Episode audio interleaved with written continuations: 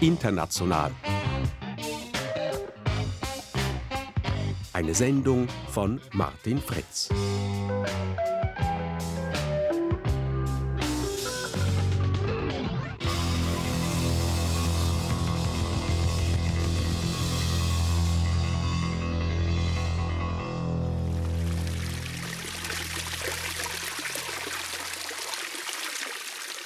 Auf einer hölzernen Terrasse sitzen Badende nackt in einem Becken mit heißem Quellwasser, das in die kalte Winterluft verdunstet.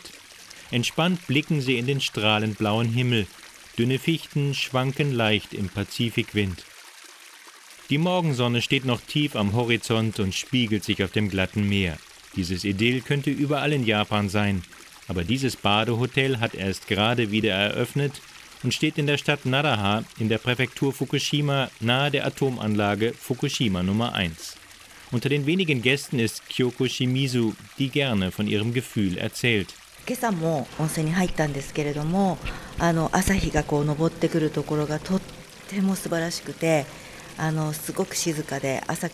Die Morgenstimmung ist so entspannt und schön. Bei diesem fantastischen Blick und dem ruhigen Meer fällt mir die Vorstellung darüber, was sich hier vor fünf Jahren zugetragen hat, sehr schwer.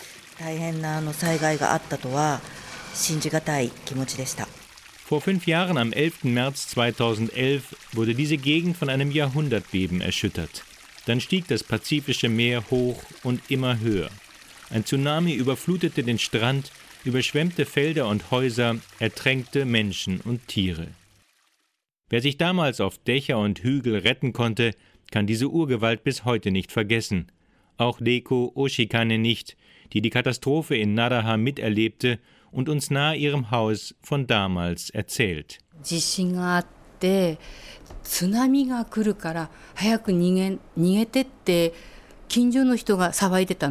Nach den ersten Erdstößen schrie mein Nachbar, dass wir sofort flüchten müssen. Wir rannten zur Grundschule. Von dort konnte ich sehen, wie der Tsunami kam und mein Haus überschwemmte. Das Haus ist anderthalb Kilometer vom Meer entfernt. Trotzdem stand das Wasser noch 60 Zentimeter hoch. Während die obdachlos gewordenen Überlebenden in den Küstenstädten bei ständigen Nachbeben, in Turnhallen und anderen Notquartieren nächtigten, braute sich nördlich von Naraha das nächste Unheil zusammen. In Reaktor 1 des AKW Fukushima kam es zur Kernschmelze. Eine Explosion setzte radioaktive Stoffe frei. Weite Teile der Umgebung wurden kontaminiert. Am nächsten Tag wurden alle Orte im Umkreis von 20 Kilometer evakuiert. Busse brachten 88.000 Menschen weg, auch Frau Oshikane. ちょうどその4月18、20日頃にもう奈良派には入れなくなるっていう情報が入ったの。 Erst vier Monate später durften wir kurz zurück. Wir zogen uns eine Gesichtsmaske und einen Schutzanzug an und hatten 30 Minuten Zeit, um Papiere und ein paar Sachen zu holen. Es war sehr heiß. Alles war voller Schlamm. Mehr als vier Jahre verbrachte das Ehepaar Oshikane in Behelfsunterkünften und Wohnungen und musste mehrmals umziehen. Während dieser Zeit lief die Dekontaminierung von Naraha. Hausdächer und Straßen wurden abgespritzt, Laub gefegt, Gras abgetragen, Äste geschnitten. Ab dem Herbst 2014 durften die Menschen ihre Stadt zumindest tagsüber wieder betreten. Die Oshikanes renovierten ihr Haus. Vor fünf Monaten beschloss die Regierung, dass Nadaha als erste von sieben Städten, die damals komplett evakuiert wurden, wieder besiedelt werden darf. Das Leben dort wurde offiziell und entgegen allen Zweifeln für sicher erklärt. Der Stichtag war der 5. September vorigen Jahres. 3, 2, 1, Ab diesem Moment gilt der Evakuierungsbefehl für Naraha nicht mehr, jubelte eine Frau. Dutzende ehemalige Bewohner kamen, um die Rückkehr ihrer Stadt ins Leben zu feiern. In der milden Herbstluft wurden Kerzen entzündet, in den Gesichtern stand Freude und Zuversicht. Eine Umfrage hatte zuvor ergeben, knapp die Hälfte der 7400 Evakuierten will wieder in Naraha wohnen. Aber bisher sind nur rund 400 in ihren alten Wohnort zurückgekehrt. Die Stadt begrüßt jeden Rückkehrer mehr oder weniger einzeln. Jeden Morgen sammelt sich ein kleiner Trupp von Angestellten im Rathaus für eine kurze Besprechung. Dann ziehen sie zu zweit los und machen sich auf die Suche nach den Rückkehrern. Sie wollen sie registrieren und fragen, was sie brauchen. Eine solche Mitarbeiterin ist Kumiko Watanabe, die vom Fernsehsender NHK bei ihrer Arbeit in einem Viertel mit vielen Einfamilienhäusern begleitet wurde. Guten Tag, ruft sie nach dem Klopfen an der Haustür. Sie trifft auf Akida Owada und begrüßt ihn freundlich. Wie geht es Ihnen? fragt sie den alten Mann mit warmer Stimme. Der antwortet zunächst munter, alles prima. Aber als der 87-Jährige erzählt, dass er ohne seinen Sohn alleine zurückgekehrt ist, bricht er in Tränen aus.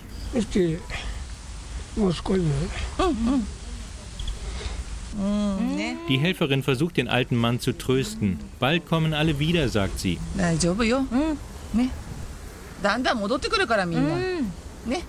Doch das ist bisher mehr Hoffnung als Gewissheit geblieben. 80 bis 90 Prozent der Beben- und Tsunamischäden sind repariert, Straße und Bahnlinie instand gesetzt. Aber erst 6 Prozent der früheren Bewohner sind zurückgekehrt. Und mehr als zwei Drittel davon sind im Seniorenalter über 60. Diese Menschen sind tief verwurzelt in ihrer Heimat. Ihre Familien leben oft schon über Generationen in Naraha. Sie wollen unbedingt in die Heimat zurück. Zu diesen Menschen gehört auch Frau Oshikane, die uns zuvor von ihren Tsunami-Erlebnissen erzählt hat. Ihre Sehnsucht nach dem alten Leben war so groß, dass sie für die Rückkehr ihren Job an ihrem bisherigen Wohnort gekündigt hat. Die Gefahr der Strahlung beunruhige sie nicht so sehr, wie man denken würde, erzählt sie.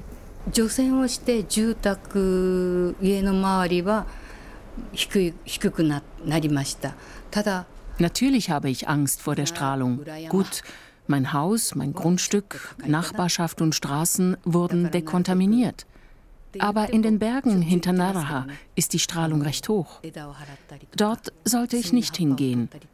Aber ich tue es trotzdem. Ich arbeite auch gerne in unserem Garten.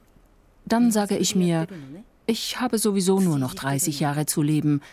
Es wird schon okay sein. 30年後にはもういい年になってるので大丈夫かなと思って勝手な判断 Ihr Kalkül klingt zynisch und ist doch rational. Im Rathaus, im Badehotel, an der Straße, in Naraha stehen überall Strahlenmesser. Ihre rot leuchtenden Digitalziffern zeigen Werte zwischen 0,1 und 0,2 Mikrosievert pro Stunde. Das ist deutlich höher als vor dem Unfall, aber was bedeutet das für die Gesundheit? Für die Rückkehrer eine existenzielle Frage. Als Gesprächspartner haben wir Dr. Kaodu Aoki gefunden. Er ist bislang der einzige Arzt in Naraha. この地域の放射線量率は下がっているのは事実です。しかしながら、この七波町の山、山林の中に。Es stimmt. Das allgemeine Strahlenniveau in der Stadt Naraha ist niedrig. Aber die Angst vor einer inneren Verstrahlung ist begründet. Cäsium und Jod sind einfach zu entdecken, aber es gibt noch andere strahlende Isotope. Deshalb haben die Leute Angst, zurückzukehren. Uns Japanern wurde immer gesagt, dass Atomkraft sicher ist. Aber dann gab es diese schreckliche Katastrophe. Die Mehrheit der Menschen kann daher der Regierung und den Behörden nicht mehr glauben.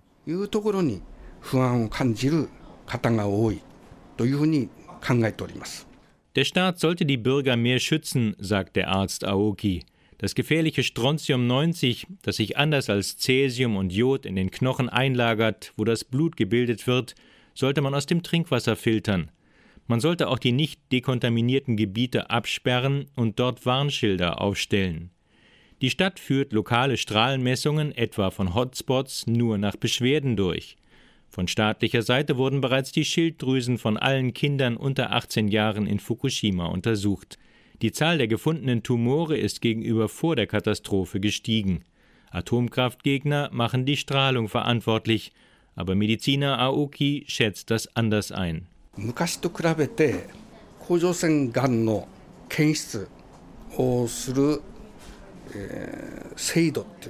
Wir vergleichen die Zahlen mit der Vergangenheit, aber die Geräte, die wir heute zur Untersuchung einsetzen, wurden verbessert. Das heißt, manchen Tumor, den wir heute finden, hätten wir früher nicht gefunden.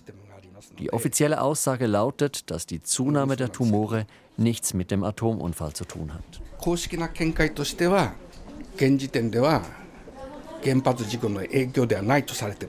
Radioaktive Strahlung ist für den Menschen nicht zu sehen, zu fühlen, zu riechen und zu schmecken. Selbst in Nadaha könnte man die Gefahr also leicht vergessen, wenn es nicht die vielen Halden mit den Abfällen der Dekontaminierung gäbe. Tausende schwarzer Säcke mit Erde, Ästen, Laub und Gras lagern auf zahlreichen Flächen rings um Nadaha. Einige Deponien wurden inzwischen mit grünen Planen überzogen, damit sie weniger auffallen. Das sei keine gute Lösung, findet Aoki. 現時点では、えー、法律があるんですよ。放射性物質無線対処特措法という法律 Bisher soll nur der stark strahlende Dekontaminationsabfall in ein neues Zwischenlager in Okuma nahe dem Atomkraftwerk gebracht werden. Die Menge ist so groß, dass man den Abfall erst einmal komprimieren oder verbrennen muss. Aber wer will, dass die Bewohner zurückkommen, der muss sämtliche radioaktiven Abfälle in dieses neue Zwischenlager bringen.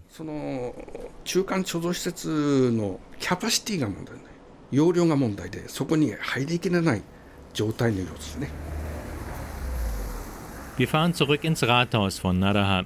Die Stadtverwaltung versucht durchaus auf die Gesundheitssorgen der Evakuierten einzugehen. Alle Einwohner haben schon vor einiger Zeit ein kleines Strahlendosimeter bekommen, das sie immer bei sich tragen sollen. Einmal im Jahr wird die akkumulierte Strahlenmenge ausgelesen.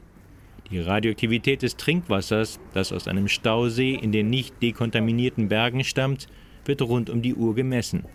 Denn die Sicherheit des Trinkwassers spielt bei der Rückkehrentscheidung eine große Rolle. Vor kurzem hat die Stadt daher sogar eine Informationsreise für Evakuierte mit dem Bus organisiert. Doch mit einer unterhaltsamen Busreise lassen sich die Zweifel vieler Evakuierten nicht wirklich dämpfen. Dafür sind die Gründe und Motive für und gegen eine Rückkehr zu unterschiedlich. Die Alten wollen zurück auf das Stück Erde, in dem ihre Wurzeln stecken, und dort sterben. Die Jungen treiben andere Überlegungen an. Daher sprechen wir mit Hikaru Sakamoto. Der junge Mann mit dem flotten Haarschnitt ist 33 Jahre alt, arbeitet in einer Fabrik und lebt mit Frau und Kindern in der eine Stunde entfernten Stadt Iwaki. Seine Familie will nicht wieder nach Naraha zurückkehren. そうですね特に放射線に関しては別にあんまり気にはしてないんでやっぱり分かりづらい Mir persönlich ist die Strahlungsgefahr ziemlich egal. Meine Frau macht sich mehr Sorgen. Man kann Strahlung nicht sehen und die Erklärungen und Wörter zum Thema Strahlung sind schwer zu verstehen.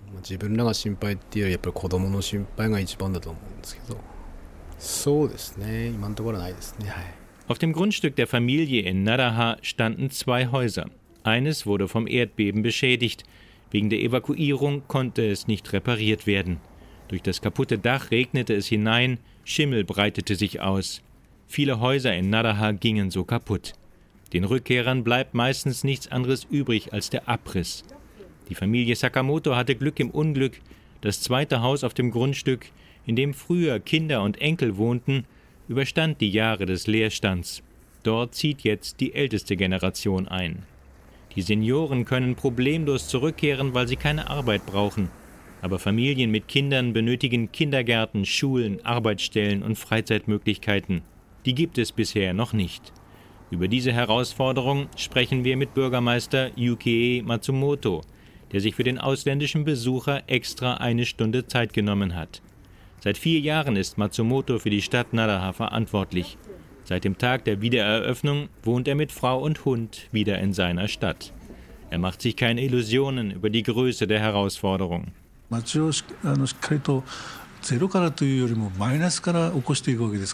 Der Wiederaufbau von Naraha startet nicht bei Null, sondern im Minusbereich. Ich spüre sehr ernst, dass jedes Problem sehr schwer ist und es davon haufenweise gibt. Aber wir sind die erste von sieben Gemeinden, deren Evakuierung aufgehoben wurde. Wir müssen Erfolg haben, damit nicht auch unsere Nachfolger scheitern. Matsumoto konzentriert sich darauf, die Bedingungen für einen normalen Alltag in Naraha wiederherzustellen. Aufmerksam hört er dabei auf die Wünsche der Rückkehrwilligen. Eine Sorge waren die kaputten Straßenlaternen. Die Menschen fühlten sich unsicher, im Dunkeln unterwegs zu sein. Also installierte die Stadt 1000 besonders hell strahlende LED-Lampen und 24 Überwachungskameras. まずあの放射線量についてはですね Die evakuierten Einwohner sollen den Eindruck bekommen, dass Naraha eine attraktive Stadt mit Perspektiven ist. Das ist mein Hebel für die Zukunft.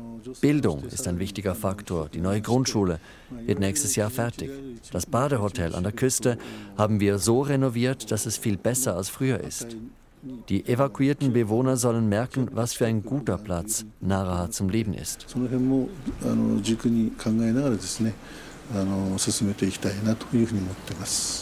So erwacht Naraha Schritt für Schritt zum Leben.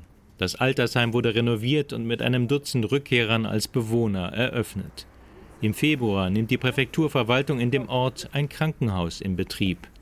Und eine eigene Abteilung der Stadtverwaltung kümmert sich um die Wiederansiedlung von Firmen und Geschäften. Bisher gibt es nur zwei Mini-Supermärkte mit begrenztem Angebot und relativ hohen Preisen an der Durchgangsstraße. Die Stadt baut nun bis Frühjahr 2017 eine neue Ladenzeile mit einem großen Supermarkt und einem Baumarkt. Den Betrieb soll eine private Firma übernehmen. Damit das Einkaufszentrum genug Umsatz macht, müssten mindestens 2000 Menschen in der Nähe wohnen, fünfmal so viel wie bisher.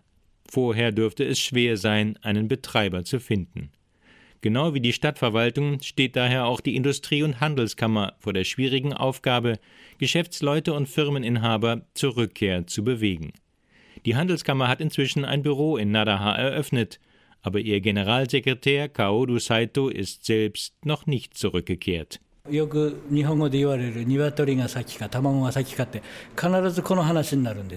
Es ist ein Henne-Ei-Problem. Ohne Geschäfte keine Rückkehrer, ohne Rückkehrer keine Geschäfte. Der Staat muss Gegenmaßnahmen ergreifen. Wir machen gerade eine Umfrage unter Geschäftsleuten, was sie von der Rückkehr abhält. Mit dem Ergebnis wollen wir zur Regierung gehen. Wir hätten zum Beispiel gerne zinslose, staatlich garantierte Kredite, damit das Insolvenzrisiko kleiner ist.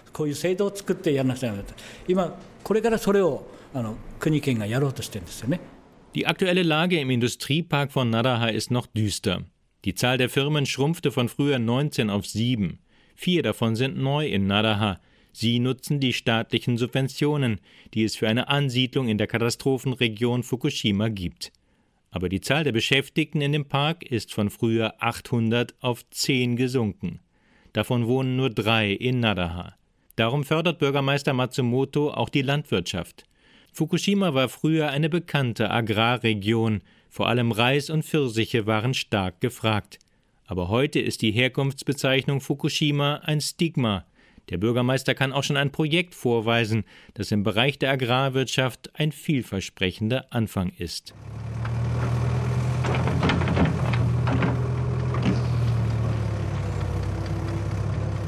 Noch schaufeln mehrere Bagger gewaltige Mengen an Erde und Sand, wo bald der neue Hafen sein soll. Der Tsunami hatte das alte Becken zerstört, nur noch ein paar rostige Eisenträger sind davon übrig. Aber schon in wenigen Monaten sollen hier wieder Schiffe anlegen können. Dann ist auch das Bett vom Fluss Kido repariert. Nahe dieser Großbaustelle steht eine nagelneue Wasseraufbereitungsanlage. Dort kontrolliert Kentaro Aoki gerade die Wassertemperatur für die Fischtanks.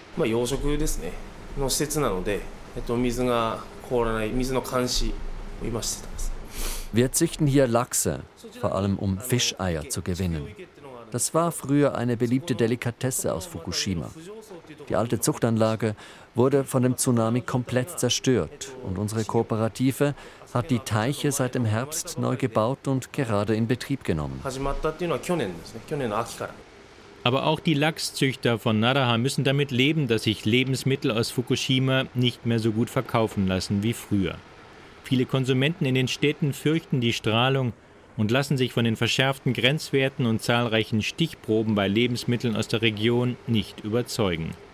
Das heißt, die Züchter von Naraha werden für ihre Lachseier weniger Geld bekommen als früher, darum werden auch weniger Arbeitsplätze entstehen. Kentaro Aoki arbeitet seit einem Jahr für die Fischzuchtkooperative.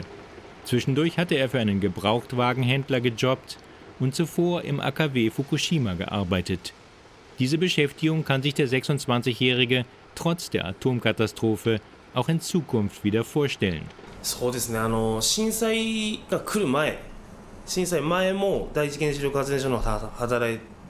Im AKW habe ich bis zum Tag der Katastrophe gearbeitet.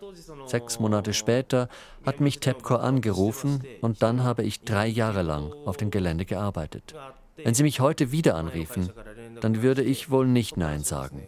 Diese Arbeit ist ein bisschen gefährlich und meine Eltern sind auch dagegen, aber sie ist besser bezahlt als das, was ich jetzt mache.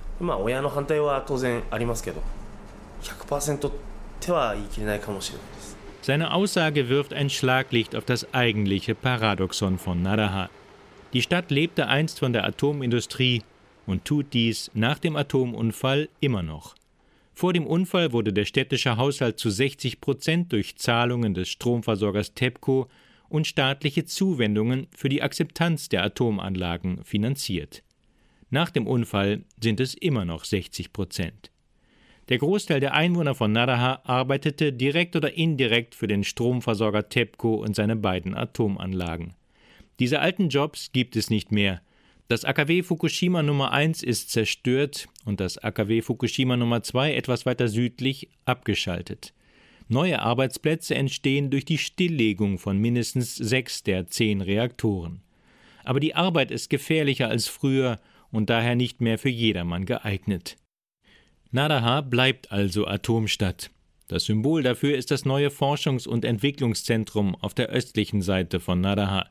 Dahinter steht Japans Atomenergieagentur. In dem Zentrum werden im Auftrag der japanischen Regierung neue Technologien für die Stilllegung der zerstörten Atommeiler entwickelt. Das Zentrum, obwohl noch im Bau, wurde bereits von Premierminister Abe persönlich eingeweiht. Die Regierung macht Dampf, weil sie bis zu den Olympischen Spielen 2020 in Tokio Fortschritte bei der Stilllegung vorweisen will. Der Vizedirektor des Zentrums, Hiroyuki Daido, ist sich seiner Bedeutung bewusst.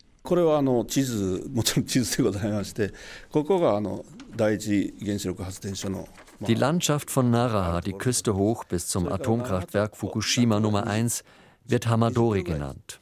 Unser Forschungs- und Entwicklungszentrum spielt nicht nur bei der Stilllegung eine Rolle, sondern auch bei der Wiederbelebung der Industrie in der Hamadori.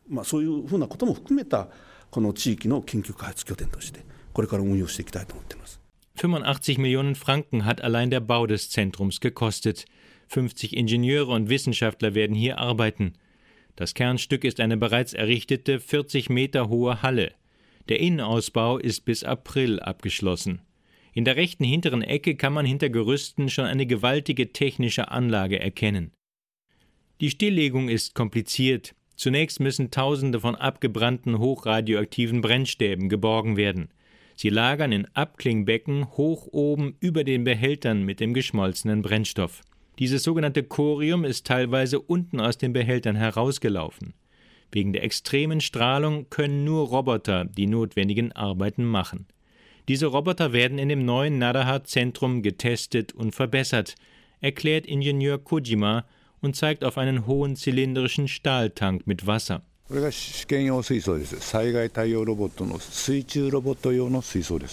In diesem Tank probieren wir Unterwasserroboter aus. Durch die Bullaugen können wir sehen, wie sich die Maschinen im Wasser bewegen, denn die Reaktorkeller stehen unter Wasser. Hinter dem Tank wird gerade ein Hindernisparcours für die Roboter aufgebaut. Damit ahmt man die schwierigen Geländebedingungen in den Reaktorgebäuden nach. Die Roboter müssen über Schutt kriechen und ihren Weg durch eine Art Labyrinth finden. Gleichzeitig will man hier das Fernbedienen der Maschinen üben. In den vergangenen fünf Jahren haben Firmen und Forschungsinstitute bereits neue Roboter in die Reaktorgebäude hineingeschickt. Aber die Maschinen blieben oft stecken oder hielten die hohe Strahlung nicht lange aus. Der Aufwand, der in diesem neuen Forschungszentrum betrieben wird, ist also enorm. Die Anstrengung erinnert ständig an das menschliche Versagen, das für die Atomkatastrophe verantwortlich war. Das wollen die Ingenieure und Forscher in dem Zentrum jedoch nicht hören. Vizedirektor Daido will keine selbstkritische Bilanz für die Atomkraft ziehen.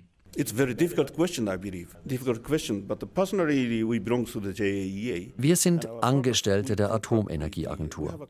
Unsere Aufgabe ist die Forschung. Ganz allgemein gesprochen haben wir Atomleute natürlich eine Verantwortung für diese Katastrophe. Aber wie können wir dieser Verantwortung gerecht werden?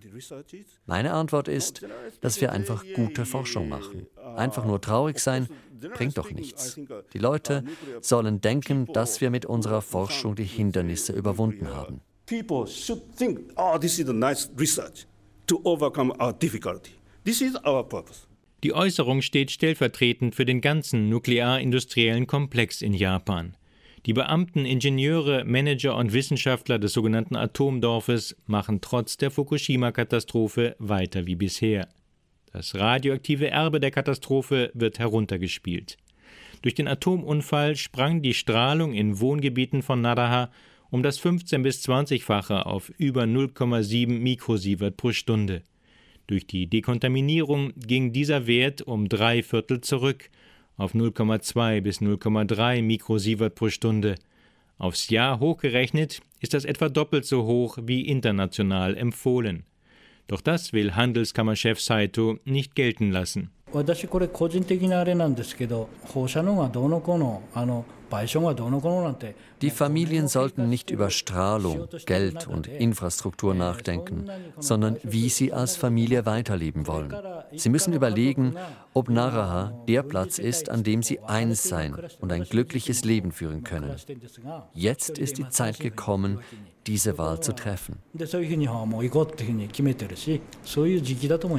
Viele unserer Gesprächspartner in Naraha, ob alte Rückkehrer, junge Evakuierte, Beamte oder Privatleute, alle zögern sie bei der Frage, wie sie fünf Jahre nach der Verstrahlung von Hunderten von Quadratkilometern die Atomkraft beurteilen. Erstaunlicherweise will niemand den Stromversorger TEPCO an den Pranger stellen. Auch Bürgermeister Matsumoto hält sich mit Kritik am Betreiber des AKW Fukushima zurück. Ja,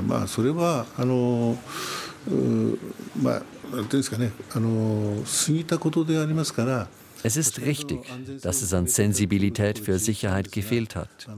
Aber das ist eine Sache in der Vergangenheit. Nach fünf Jahren möchte ich mich auf die Zukunft konzentrieren und Fortschritte machen. Für Ausländer ist diese nach vorne gerichtete Haltung schwer zu verstehen. Es gibt eben eine Tendenz in Japan, peinliche und schmutzige Sachen nicht anzufassen und durch Wegschauen zu ignorieren. Das entlastet die Seele und macht den Alltag einfacher, aber man vermeidet auch, aus Fehlern zu lernen und neue Wege zu finden.